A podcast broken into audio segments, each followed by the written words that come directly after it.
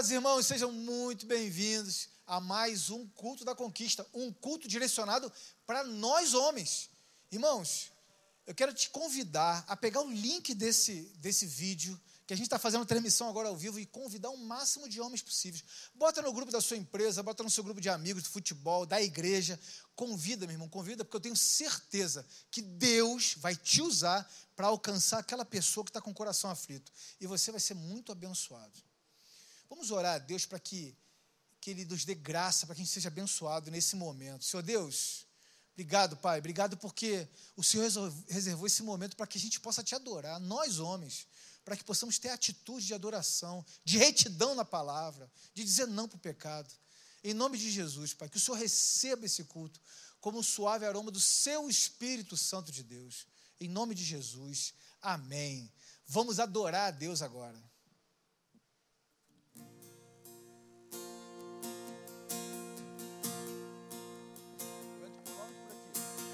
Deus não rejeita oração, oração é alimento.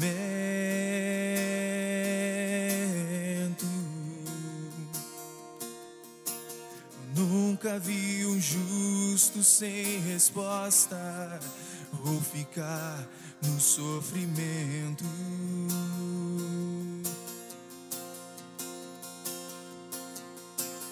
Basta somente esperar o que Deus irá fazer.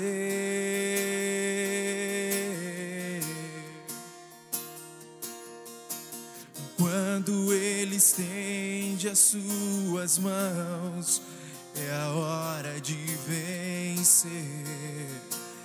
Então louve simplesmente louve. Tá chorando, louve. Precisando, louve. Tá sofrendo, louve. Não importa, louve. Seu louvor invade os céus. Vai na frente, abrindo o caminho, quebrando as correntes tirando os espinhos, ordena os anjos para contigo lutar. Ele abre as portas para ninguém mais fechar. Ele trabalha para que nele confia, caminha contigo de noite ou de dia. Erga suas mãos, sua bênção chegou. Comece a cantar com muito louvor, com muito louvor com muito louvor, com muito louvor.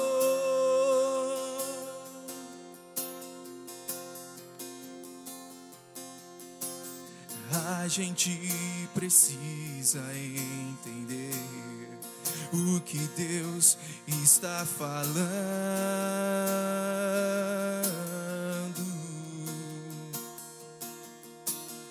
Quando Ele fica em silêncio é porque está trabalhando.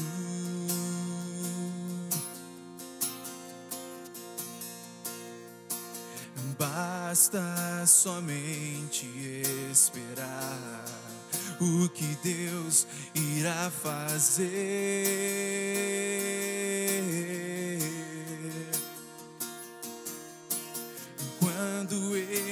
Estende as suas mãos, é a hora de vencer. Então louve, simplesmente louve. Tá chorando, louve. Precisando, louve.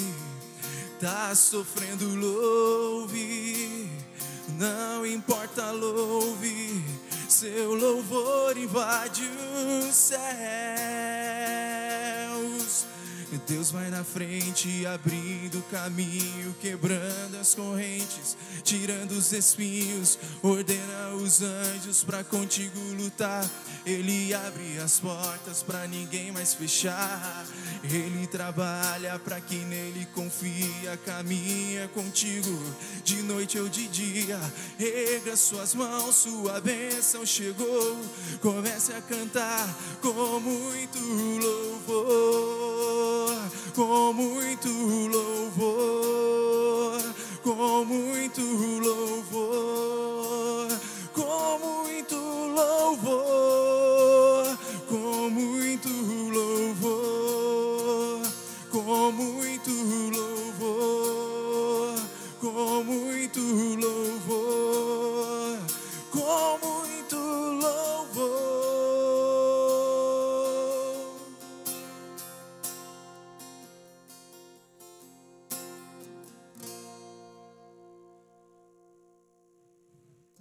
os dízimos à casa do tesouro, para que haja mantimento na minha casa. E provai-me nisso, diz o Senhor dos Exércitos. Se eu não vou abrir as janelas do céu e não derramar sobre vós bênçãos sem medida. Irmãos, em tempos de tanta limitação que nós estamos vivendo, esse tempo talvez seja uma excelente oportunidade de fazer prova do Senhor. Ele é que fala isso. Fazer prova de mim. Se eu não vou abrir os céus esse é o momento de nós entregarmos os dízimos e ofertarmos a casa do Pai. Eu entendo, irmãos, que nós estamos passando por uma crise mundial. Mas a palavra de Deus, trazei todos os dízimos à casa do tesouro. Irmãos, esse é um momento incrível e experimente o sobrenatural. Vá com fé, eu tenho certeza que Deus vai abrir as portas do céu. Assim diz o Senhor. Vamos orar, vamos entregar os nossos dízimos e as nossas ofertas enquanto adoramos ao Senhor com mais um louvor.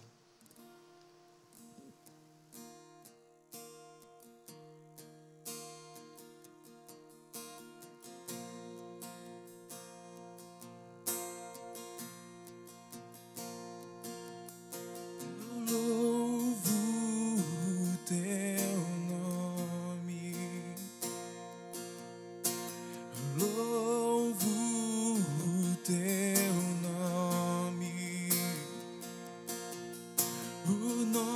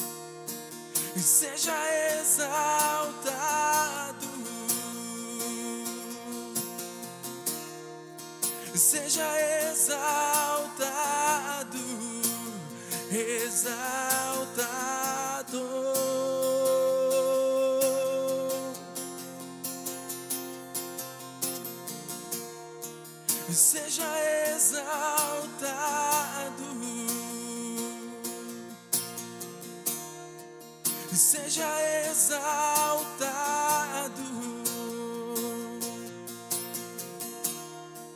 seja exaltado,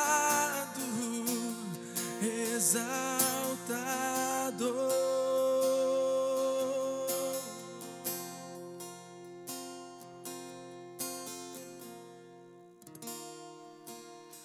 Senhor Deus, obrigado, Pai, porque diante de uma crise mundial, uma crise econômica sem ter como mensurar ainda, além da saúde, de mortes, o Senhor aprove que nós pudéssemos ofertar e dizimar na segurança dos nossos lares, por conta dessa limitação de, de transporte.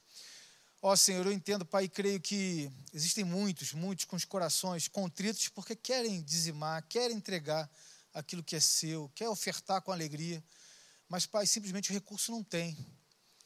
Eu te peço, Pai, que o Senhor dê uma estratégia, dê uma saída, Pai, dê uma alternativa. Mostre para eles, dê luz, Pai. Alcança aquele diretor que ninguém alcançaria e traga lembrança o nome dessas pessoas que estão precisando, Pai. Os abençoe em nome de Jesus.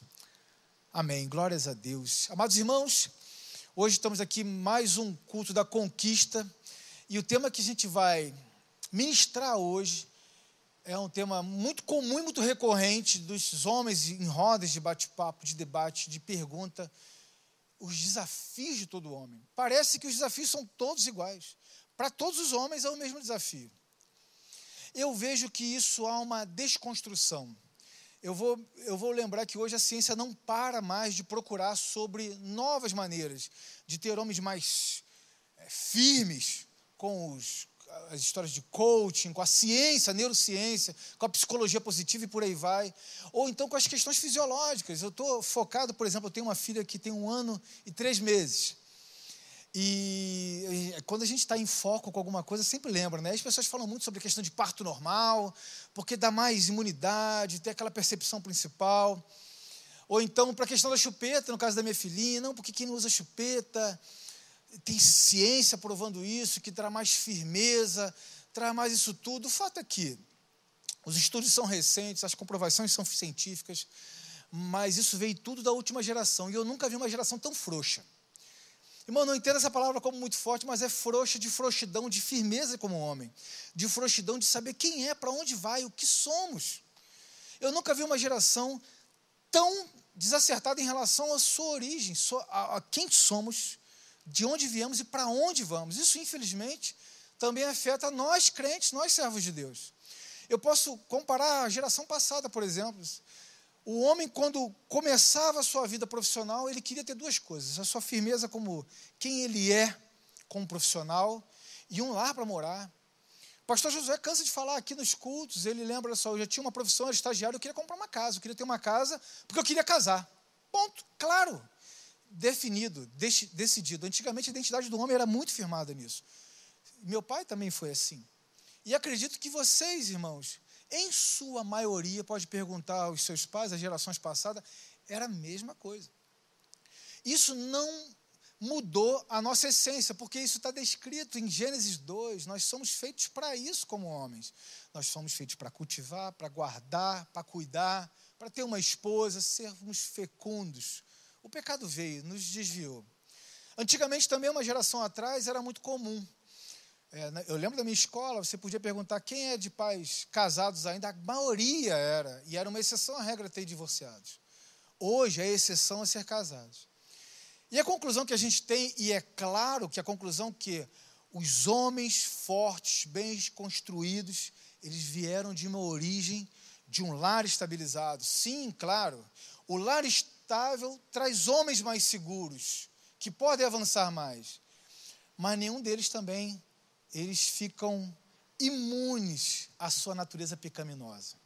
E o que eu quero dizer para vocês, irmãos, que nenhum homem está livre da sua natureza, da sua inclinação natural, se não for pelo poder de Deus, se não for pelo poder do Espírito Santo. Por que, que eu estou te falando isso, homem? Porque você pode chegar agora e falar assim: ah, eu não vi de um lar estruturado, então isso já não é para mim. Eu quero dizer que você está equivocado, porque Deus pode transformar a sua vida como transformou de muitos aqui da nossa igreja e muitos do mundo inteiro. O nosso desafio, mesmo vindo de um lar estabilizado, mesmo vindo acompanhando a evolução da ciência, como eu citei, o nosso desafio só é vencido em Cristo Jesus, pelo poder do Espírito Santo. E é sobre isso que nós vamos falar, porque o seu desafio não é diferente da maioria dos homens, dos meus desafios. Hoje, eu trouxe aqui o pastor Cezinha, para que a gente possa conversar sobre o desafio de todo homem, para que a gente possa aprender sobre os nossos desafios, porque sem dúvida nenhuma, o seu desafio certamente foi um dia o desafio do pastor Cezinha, ainda pode ser um desafio meu, ou ainda pode ser o desafio que você ainda há de enfrentar. Pastor Cezinha, seja muito bem-vindo, é muito bom estar aqui com você, é um privilégio, sem medidas, eu estar aqui conversando com você, mesmo que ainda online. Eu espero que em breve a gente vai estar pessoalmente, né, pastor? Amém. Amém. Olá, Rafael. Olá, irmãos da Igreja Batista Atitude. Que bom estar com vocês, que bom poder participar, ainda que online, à distância, mas eu me sinto muito privilegiado, mesmo assim, honrado por poder participar aqui com vocês e crescer junto, aprender. Essa igreja já me ajudou tanto, vocês me inspiram tanto.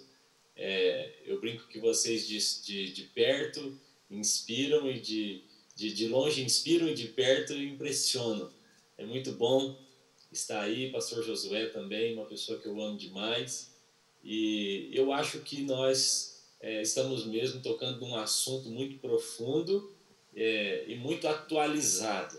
Né? Falar sobre os desafios do homem num momento como esse, eu acho que é, é tocar na ferida, falar de coisas que nós realmente precisamos falar.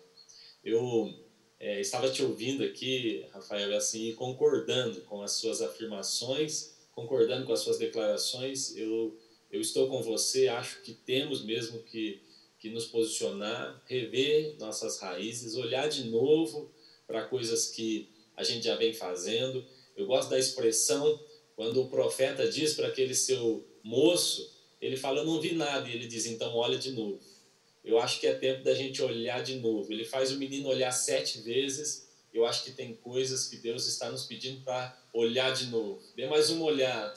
Perceba se é bem por aí. Olhe novamente. Eu acho que você não viu bem. E tem coisas que a gente vai precisar olhar muitas outras vezes. A Bíblia fala é, sobre Moisés. E uma vez Moisés foi conversar com o seu sogro, é, e deu algumas orientações para ele sobre o tipo de liderança que ele deveria levantar para o serviço ali, para ajudá-lo naquela obra que era tão grande.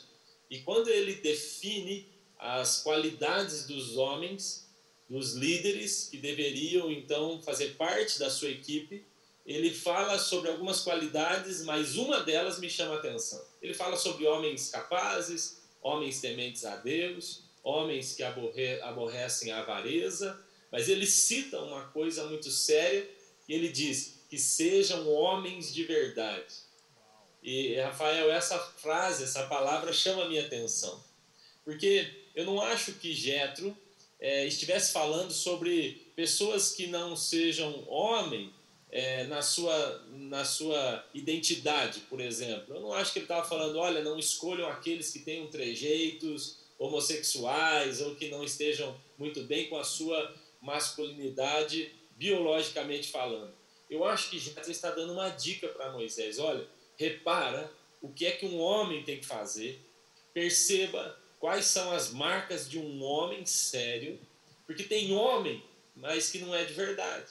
Então, quando você for fazer a seleção, Moisés, selecione aqueles que de fato são homens, que tenham posturas de homens, que tem uma sombridade muito latente e visível. Eu acredito, Rafael, que esse é um tempo em que Deus está nos fazendo rever algumas posturas e valores, algumas coisas que nos identificavam como homens de verdade que foram sendo deixadas. A gente percebe que é, a, a, cultura pós-moderna ela vem trazendo é, para nós ideologias, pensamentos. É, você tocou no assunto sobre o relativismo, mas nós também poderíamos falar de muitas outras é, vertentes dessa cultura pós-moderna que veio então deteriorando a imagem masculina, a imagem da família, e isso é muito sério. Eu estive em uma mentoria alguns dias com o pastor Hernandes Dias Lopes. Aquele homem é um pastor fantástico. E o pastor Hernandes, ele falou assim: o homem se estruturou sobre um tripé e ele estabeleceu a sua vida sobre um tripé. E o tripé, é, ele falava então de, de ciência, de economia, ciência, economia, e ele também, é, nesse tripé, o pastor Hernandes falava sobre política.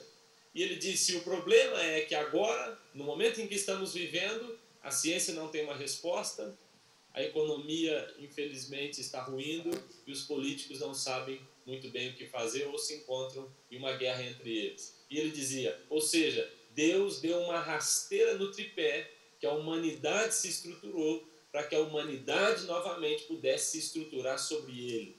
Nós criamos os nossos deuses, nós criamos a, a, aqueles que nós, a, as coisas que nós desejamos adorar, e Deus então está arrancando tudo isso, Ele está rompendo com isso para que nós possamos agora reorganizar nossa vida a partir da rocha que é Cristo. Eu, uma palavra que veio ao meu coração logo que você falou comigo, Rafael, é, Êxodo capítulo 12. Nós falamos muito agora nesse tempo de pandemia sobre a Páscoa e essa Páscoa tão profética que vivemos, mas a Páscoa passou.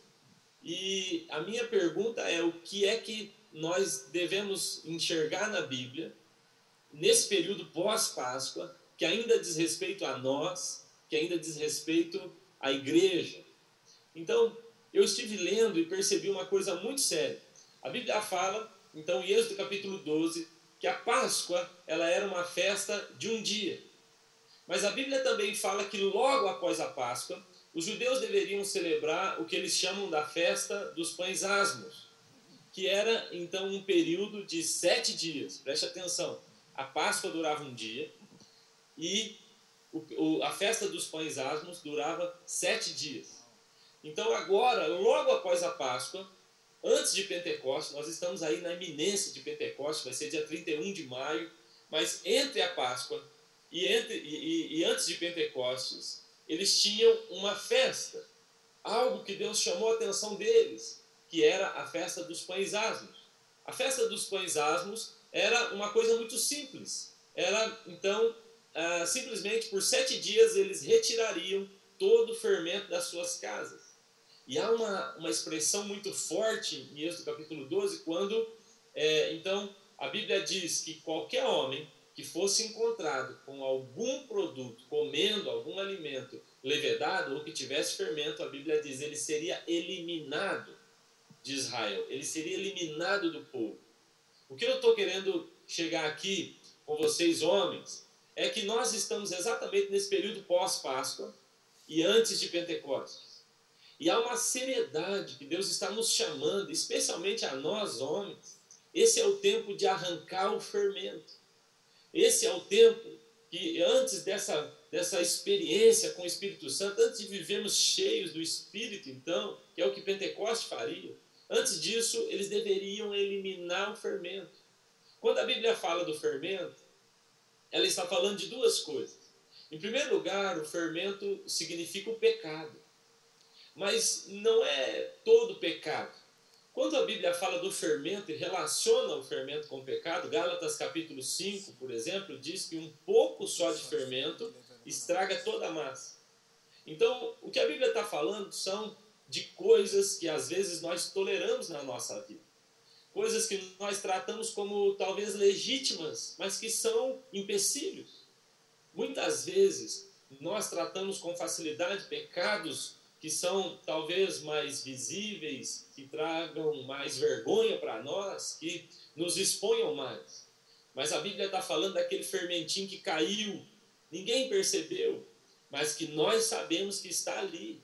E esse é o tempo em que nós, homens, devemos nos posicionar e dizer: acabou, é hora de arrancar o fermento. É hora de tirar tudo o que vem estragando a massa, o que vem trazendo problema para minha casa, para minha família, aquilo que está em mim. Algumas vezes nós temos facilidade de olhar para as nossas famílias, negócios, empresas, igreja, ministérios e encontrar problemas, e tantas vezes isso aconteceu exatamente porque o fermento caiu em mim. Então, quando a Bíblia fala do fermento, ela está falando de detalhes.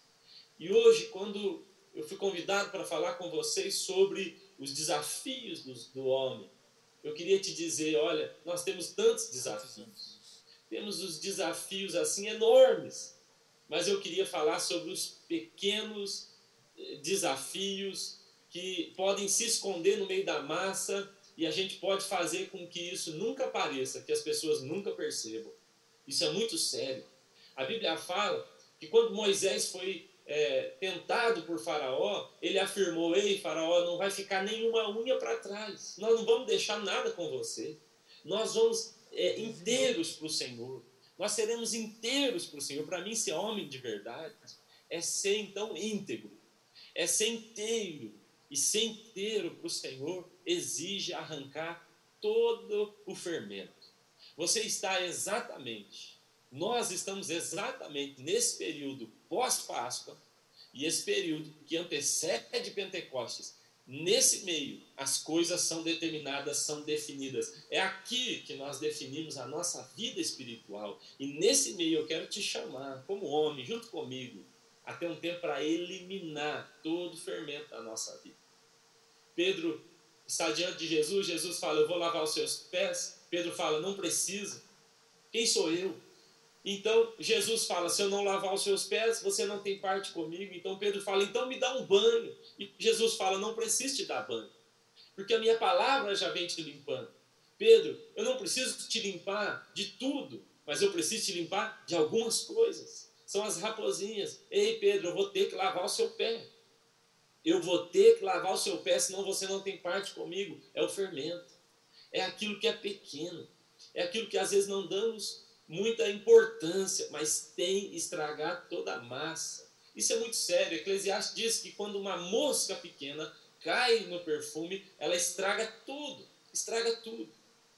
Jesus chega para aquele jovem rico e diz uma coisa, presta atenção, uma coisa. Alguns anos, se Deus dissesse para mim só falta uma coisa, eu ia dizer aleluia.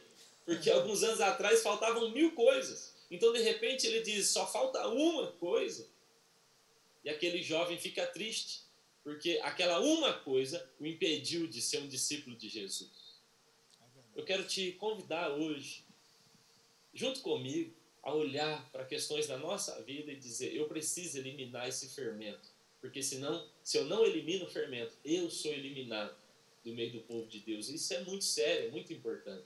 Josué capítulo 5, quando ele chega à beira da terra prometida, eles estão a um passo de pisar naquele lugar que eles sonharam. Existem coisas que nós estamos sonhando e Deus está prometendo para nós. E eles estão a um passo de entrar naquele lugar que eles tanto sonharam. Então Deus fala: para tudo, Josué. Pare com tudo. Eu agora quero levar vocês a uma reflexão. Vocês se perderam na aliança comigo. E ele diz: chame os homens, preste atenção é sempre uma questão com o homem. Deus tem uma aliança séria com o seu povo, com as mulheres, com as crianças, mas veja a seriedade dos homens. Porque a Bíblia diz que não houve circuncisão. Mulher não precisa de circuncisão. Quem precisa disso é o homem. E ele fala: vocês falharam na circuncisão, homens, vocês deixaram que, uma, que, um, que um detalhe rompesse com a nossa aliança.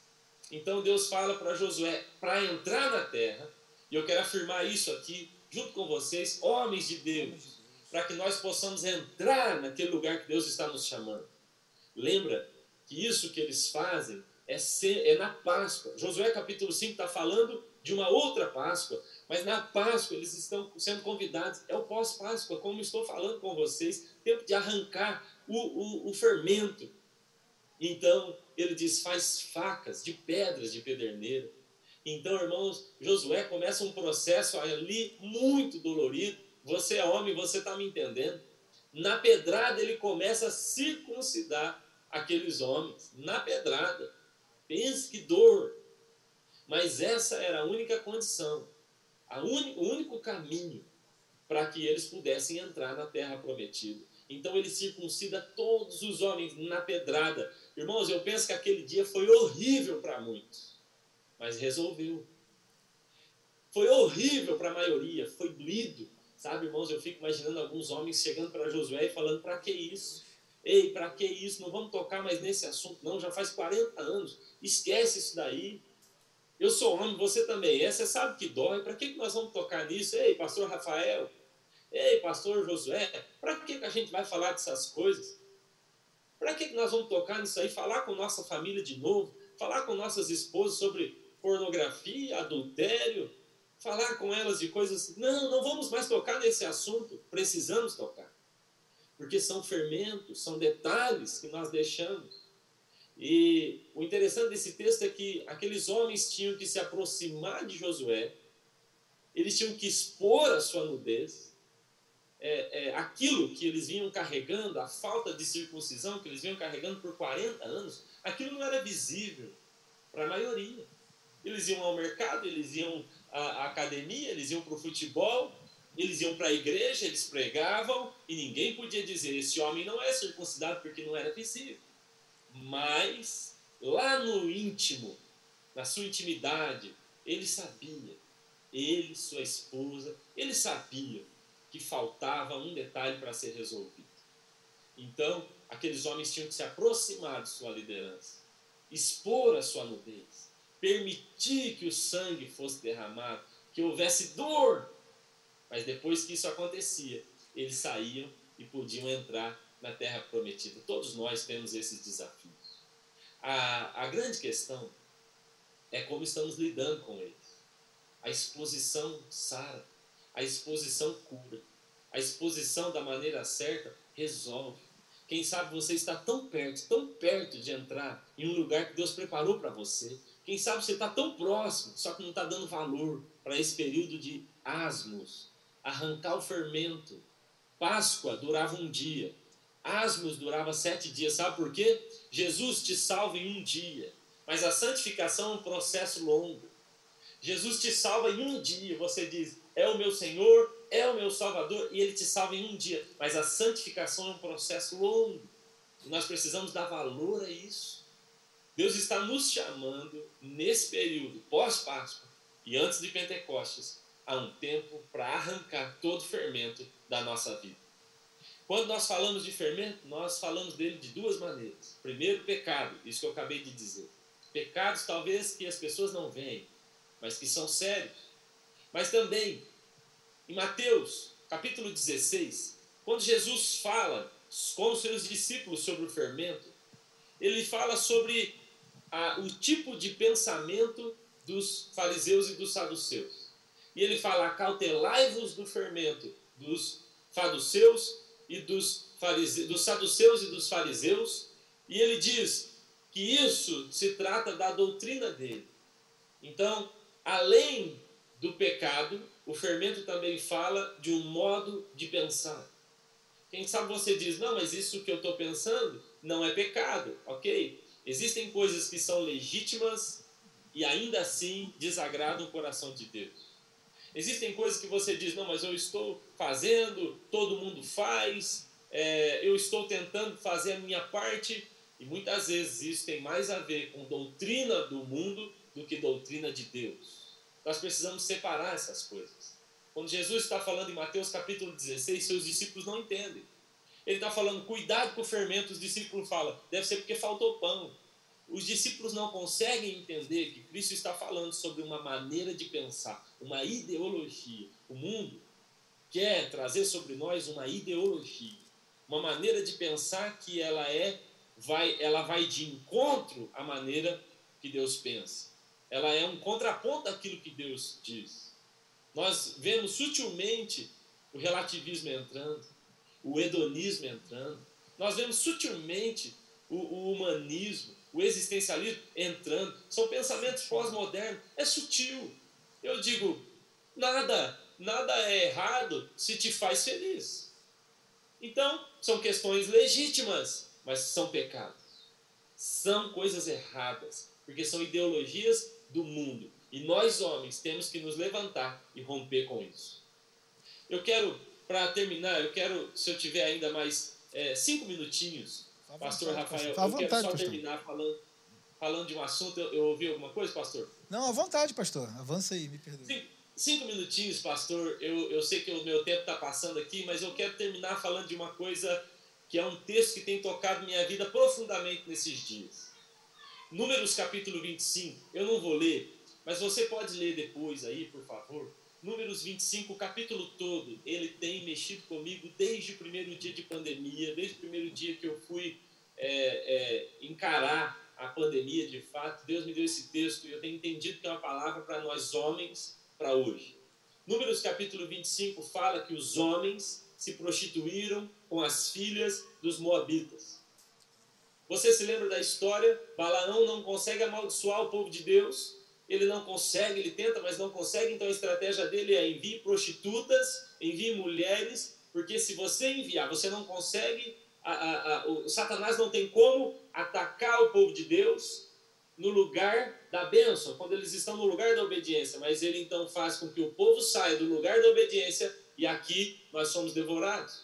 Então ele deu essa direção. Balaão disse: Olha, lá onde eles estão, eles são bênçãos.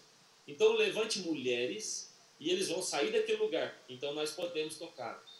E a Bíblia fala que porque os homens se prostituíram com as filhas dos moabitas, então uma praga se instalou.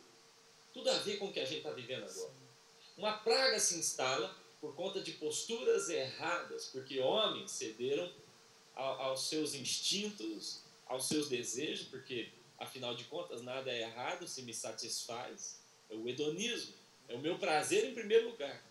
Primeiro o meu prazer, depois vem as coisas certas e morais. Então, porque os homens fazem isso, agora eles estão debaixo de uma praga.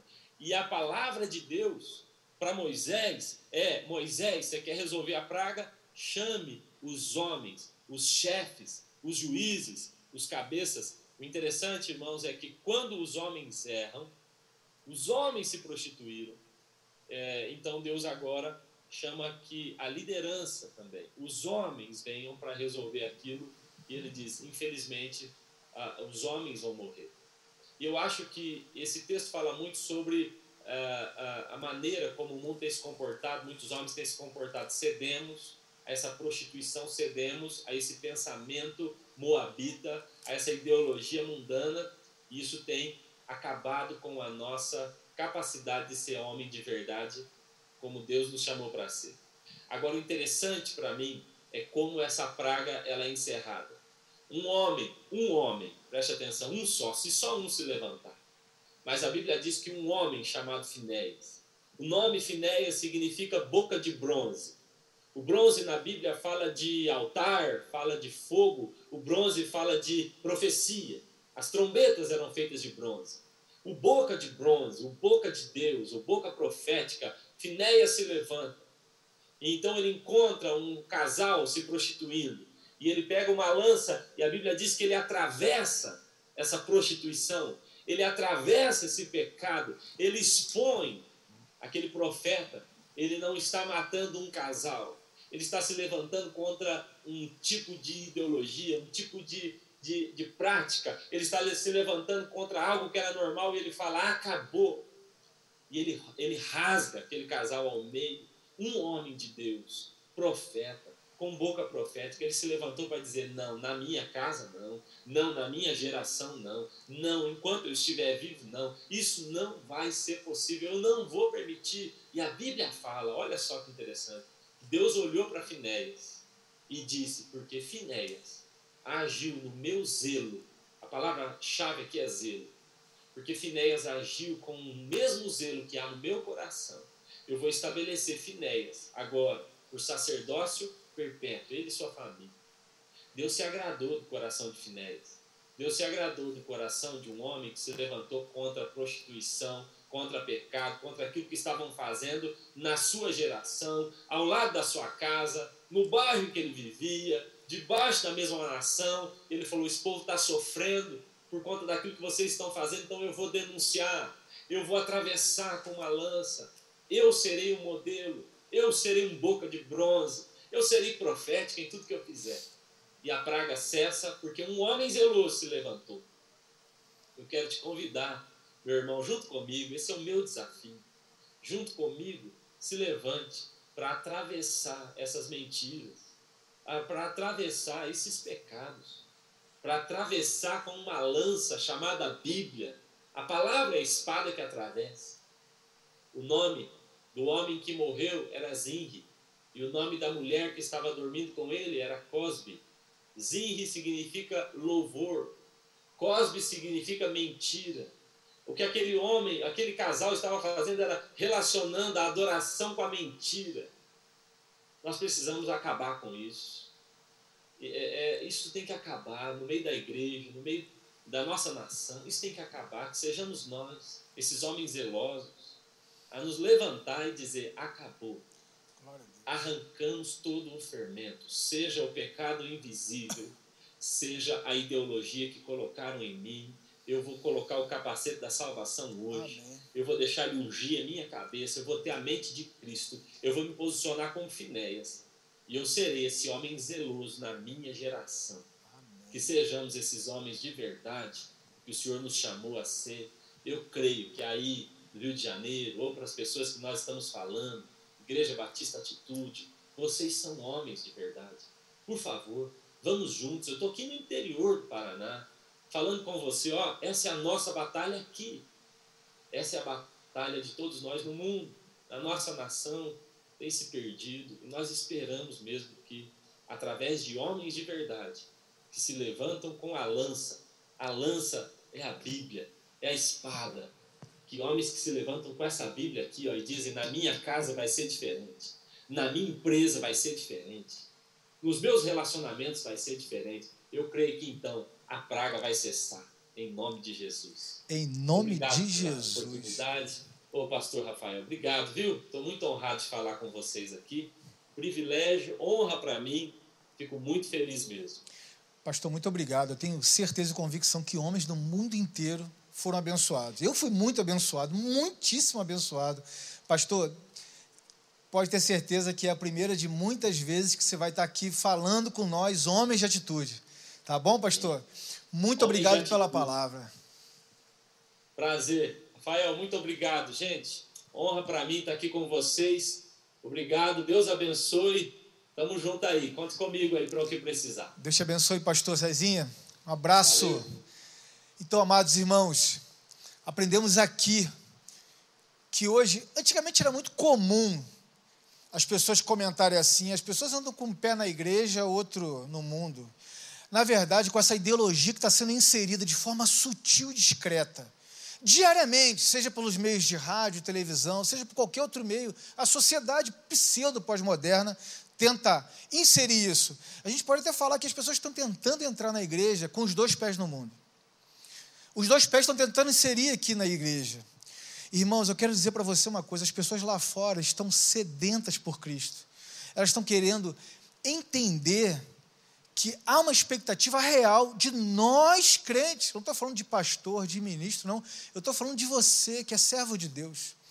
Eles podem não estar observando o pouco de fermento que está na sua vida, mas a hora que chegar o seu momento, esse fermento pode invalidar muita coisa na sua vida. Talvez um grande passo, como o pastor Cezinho falou, que está faltando para você poder avançar. Aquele pequeno passo está faltando talvez a sua purificação.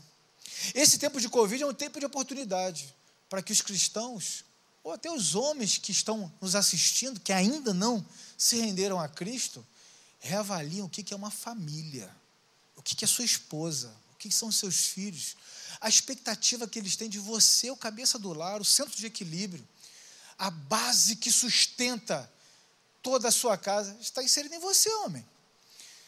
Será que não é o momento de desconstrução, não é momento de fazer uma circuncisão, seja com pedra e com dor, para que você seja purificado. Olhe a sua volta, olhe para Cristo, olhe para a eternidade. Será que a sua família, será que a sua família vai ser grata por um homem purificado sem nenhum pecadinho de estimação? Porque uma das coisas que mais me perguntam nas redes sociais é o que fazer com os pecadinhos de estimação, irmão? Pecadinho de estimação, esse diminutivo não existe, é pecado. Isso vai te levar para o inferno, vai te levar para a perdição. Esse pecado tem que ser quebrado. Esse pequeno fermento tem que tacar pedra nele, você tem que selar isso, seja a dor que for. Não é fácil batalhar contra a carne, mas a vitória é certa em Cristo Jesus. Através do Espírito Santo de Deus, eu tenho convicção, eu tenho certeza que você vai ser liberto.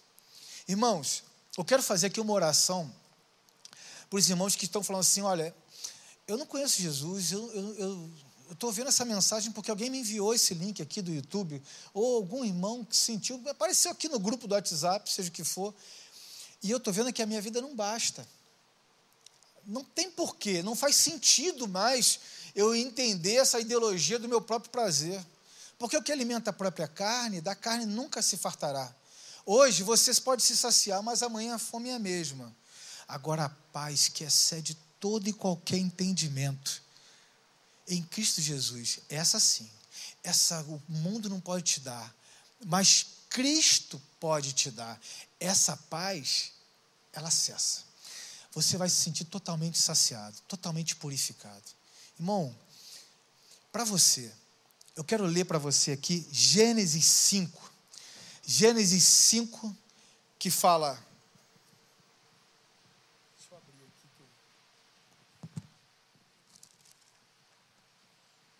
Gênesis 5, vou ler do verso 19. As obras da carne, elas são evidentes, a saber, a imoralidade, a impureza, a indecência, a idolatria, a feitiçaria, a inimizade, as rivalidades, o ciúme, a ira, a ambição egoísta, as discórdias, o partidarismo, inveja, bebedeiras, orgias e coisas semelhantes a essa contra as quais vos previno, como já vos preveni antes, o que as praticam não herdarão o reino de Deus.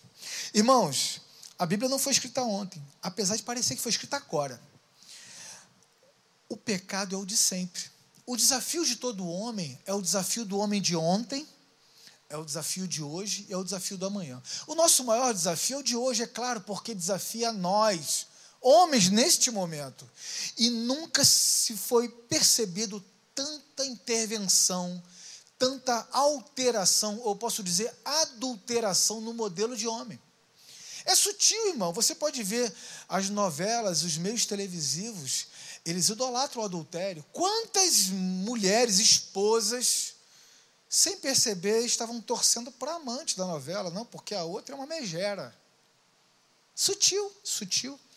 Tinha também um outro programa televisivo de uma rede muito famosa que falava até algo sobre saúde, mas sutilmente foi relativizando a identidade do homem e da mulher. Que isso, deixa de ser careta. E a Bíblia está sendo clara, como era, como hoje e como será. Irmãos, para que a gente possa viver a plenitude de uma vida cristã, não há como você ter um fermento não há como você ter uma parte adulterada, ou como gostam de dizer, não há como você ter um pecadinho de estimação. Eu vou falar sobre três pontos rapidinho para a gente poder orar. O primeiro ponto que a gente pode falar da batalha é entendendo a natureza da batalha. Você primeiro tem que entender o que, que você está batalhando e qual é o seu propósito na guerra. Porque se existe uma batalha, existe uma guerra. E se existe uma guerra, é contra quem? É contra a sua natureza pecaminosa. Você tem clareza sobre isso. É contra as suas próprias vontades, seus próprios desejos. Imagine só como o pastor Cezinha falou. Você chegar diante de Cristo ele fala assim: faltou uma coisa. Hoje, diante de tantos afazeres, faltar uma coisa é um alívio. Assim, opa, uh, falta somente isso. Que bom, né? A batalha interior, meu irmão, só se vence de uma maneira. Andai porém pelo Espírito, e jamais satisfazeis a concupiscência da carne. Irmãos, Gálatas 5 é uma carta da liberdade para os homens, ou uma carta da liberdade para toda a igreja. Mas como eu estou direcionando para nós, homens, eu vou identificar como para nós. Irmãos, ele começa declarando que nós já somos livres em Cristo, mas ainda somos escravos de alguma coisa ou outra, né? Ou seja, nós já somos libertos em Cristo, mas não, nós, nós não podemos andar escravos do pecado. Você pode ser livre em Cristo, uma nova criatura, mas ainda ser escravo de um pecado, de um fermentozinho que está adulterando a sua vida.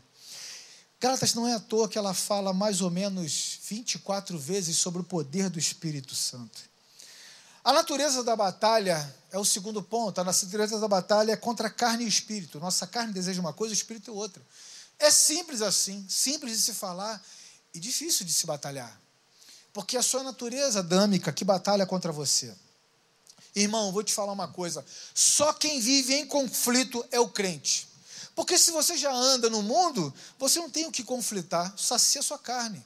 O seu conflito está ainda na sua existência, no seu propósito. Mas o crente que experimenta um conflito agonizante, porque ele sabe que quer agradar a Deus, ele consegue através do Espírito Santo de Deus. Como viver diante dessas obras da carne? Como eu disse em Gálatas 5,19, as obras da carne, a palavra dita obras, é porque o homem tem que fazer. Irmão, só existe uma maneira de você ser liberto das obras da carne. Gálatas 5,22, volto a dizer. Mas o fruto do Espírito é amor, alegria, paz, paciência, benignidade, bondade, fidelidade, amabilidade, domínio próprio. Contra essas coisas não há lei. Contra suas próprias obras, só existe uma maneira de você ser liberto completamente, ser cheio do Espírito Santo. De você pegar essa espada aqui e batalhar, seja com dor, seja a dor que for, para que você possa vencer a sua própria carne e dizer não para si mesmo. Pegar a sua cruz e seguir. Eu quero te convidar, irmão, você que já se alimentou da carne demasiadamente e percebeu que esse alimento nunca vai te fartar. Nunca você vai se sentir farto. Que você que agora, nesse momento, talvez de isolamento, está fazendo uma reflexão sobre a vida e falando: viver se alimentando da carne não faz sentido. Eu já tive esse conflito. Realmente não faz sentido. Não fez sentido para mim. A vida sem Jesus não faz o menor sentido, porque ela perde o seu propósito. A vida sem Jesus ela é nula, repetitiva, cíclica, só querendo alimentar seus desejos, seus prazeres, seus egos, até que ela vai ter um fim. Mas a nova vida em Cristo é vida de paz, de alegria, de mansidão, de amor, de comunhão, de eternidade com o Pai. Irmão, você que quer ter essa vida eterna com o Pai, porque tudo o que está acontecendo aqui é passageiro, mas a eternidade em Cristo jamais vai se passar. Você que está vendo que esse Covid está nesse momento, mas amanhã outros eventos virão, outros eventos virão até a volta de Jesus. Você que olhou e falou assim: Eu quero que seja com dor, tirar, tirar esses maus hábitos que são os pecados da minha vida. Eu quero te convidar a ficar de pé e orar agora comigo, com fé. Eu creio, meu irmão, que assim como houve uma desconstrução na minha própria vida, e a batalha nunca cessou, a batalha é diária, vai haver na sua. E você vai ver que vale a pena. Vale a pena servir a Deus. Irmãos, eu não estaria aqui eu não estaria aqui um minuto se eu não cresce nessa verdade, do fundo do meu coração, se eu não cresce de todo entendimento que há uma nova vida em Cristo porque eu já vivo aqui em Cristo Jesus. Fica de pé, irmão, eu quero orar por você, ora assim comigo. Senhor Deus, muitos homens nesse Brasil têm me enviado mensagens glorificando o seu nome. Pai, eu te peço em nome de Jesus, que o Senhor traga memória aonde tem esse fermento, aonde ele está precisando bater a pedra, e seja a dor que for, o sangue que for, para que o pecado saia dessa vida. O Senhor vai trazendo a memória através do seu Espírito Santo de Deus na vida de cada homem que está aqui de pé orando, seja em qual lugar do mundo. O que, que ele precisa eliminar? O que, que ele precisa tirar de casca da sua vida, do seu corpo? O que, que ele precisa se desconstruir para que ele possa se reconstruir em Cristo Jesus através do seu Espírito Santo? Ora assim comigo, irmão. Espírito Santo de Deus, manifeste Sua glória na minha vida. Jesus, vem fazer morada em mim, eu entrego a minha vida ao Senhor Jesus. Eu confesso que sem ti nada sou, em nome de Jesus. Amém. Amado irmão, você que orou, você que já percebeu que a vida sem Jesus não tem fim, não tem fundamento, você que percebeu que não tem porquê, se esse vazio que tinha na sua alma agora não tem mais e você orou, eu vou te pedir para que você pegue seu celular, acesse o QR Code que está aqui embaixo na sua tela, para que, que a gente possa fazer contato com você, para que a gente possa orar com você. Porque, meu irmão, a vida já é uma batalha constante de todo homem. Sozinho, então, não dá. É muito difícil, a queda é certa. Duas forças exercem um poder sobrenatural. Uma é do diabo, ele não brinca em serviço. E a outra é da nossa própria natureza, irmão. Precisamos um dos outros, como igreja, para se fortalecer. Nós somos como pedras vivas na mão do Espírito Santo de Deus. Nós podemos nos unirmos como igreja e te fortificar. Não deixe de fazer esse cadastro. Nós vamos fazer contato com você, vamos orar com você. Você tem uma nova família em Cristo Jesus. Irmão, você que já se batizou, como Pedro falou, já estou todo lavado, Senhor. Me lava de novo. Não, você já foi purificado. Você já é nova criatura. Mas você precisa lavar um pé, talvez os dois, talvez os braços, talvez lavar a sua mente. Irmão, também faça esse cadastro, procure a nós. Nós vamos orar por você. Nós vamos fazer um renovo nessa vida. Nós vamos caminhar com você. Vamos orar sobre essa batalha juntos. Eu tenho certeza e convicção que não por conta da minha ajuda, mas com a ajuda do Espírito Santo de Deus, você vai vencer essa batalha. E você não vai ver coisa mais agradável nesse mundo do que agradar a Deus, do que viver em espírito. Eu creio nessa verdade. Amados irmãos, eu oro para que a família de vocês, para que a vida de vocês, para que o sustento de vocês nunca cesse. E que exista par, paz, paz nesse lar. Nesse tempo de confinamento, tenho visto muitos relatos de violência, o homem tem andado violento. Ó oh, Senhor, Espírito Santo de Deus, traga paz, traga luz, traga mansidão, opera o um milagre, abençoa essa família, traz um renovo. Aqui a paixão, que o amor entre o casal floresça novamente todos os dias. Que os filhos possam olhar para os seus pais e falar assim: alguma coisa tocou nele, ele está transformado. Ele está bom. Em nome de Jesus, eu os abençoo. Em nome de Jesus. Amém. Irmãos, toda segunda-feira, oito e meia da noite, aqui o nosso culto direcionado para nós homens. Eu te peço que você convide todos os homens que você conhece para que possa aprender de Deus aqui conosco. Deus abençoe, vão em paz.